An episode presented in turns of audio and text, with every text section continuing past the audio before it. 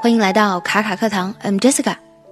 这段时间呢，应该是我们整个国家最最难熬的一段时间，但是我相信，我们中国人骨子里的顽强、坚韧，还有团结一心，一定可以顺利度过这段艰难的岁月。因为 What doesn't kill you makes you stronger。那些杀不死你的，终将使你更加强大。今天分享一句英文：When something bad happens, you have three choices. You can let it define you, let it destroy you, or you can let it strengthen you.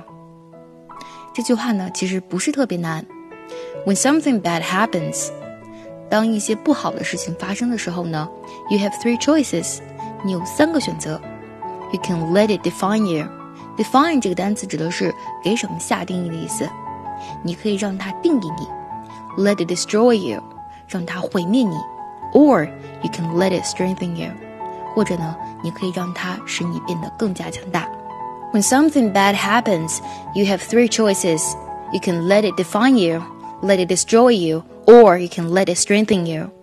接下来，请结合学习笔记来看一下这句话当中的发音技巧。我来慢慢读一下，注意结合学习笔记哦。When something bad happens, you have three choices.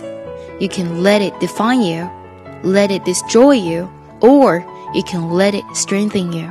我相信我们所经历的困难一定会让我们变得更加强大。